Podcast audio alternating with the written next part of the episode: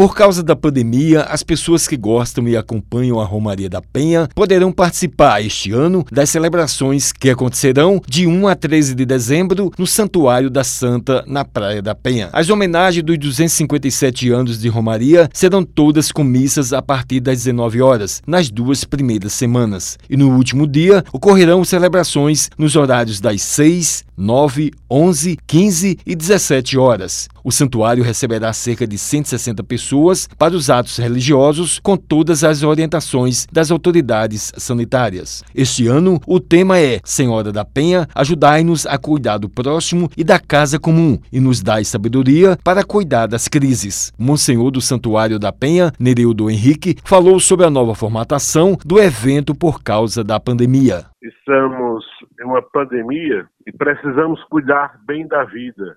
Por isso, seguindo as orientações da OMS, das autoridades sanitárias, definimos que a festa acontecerá com as celebrações da Eucaristia, mas convidamos todos os devotos e devotas, romeiros e romeiras, para em suas casas estarmos unidos em oração. E aí o devoto poderá participar através das mídias sociais do Santuário de Nossa Senhora da Penha. Ele ressaltou as medidas que serão adotadas para quem quiser participar das celebrações. Nós sugerimos o acompanhamento através das mídias sociais. Depois, haverá inscrições abertas em breve, onde você poderá se inscrever para as celebrações. O Monsenhor passou uma mensagem de fé e esperança para a população. Nós passamos por um momento extremamente delicado, difícil, a pandemia, mas precisamos continuar com fé, com esperança, clamando a Nossa Senhora da Penha que interceda por nós,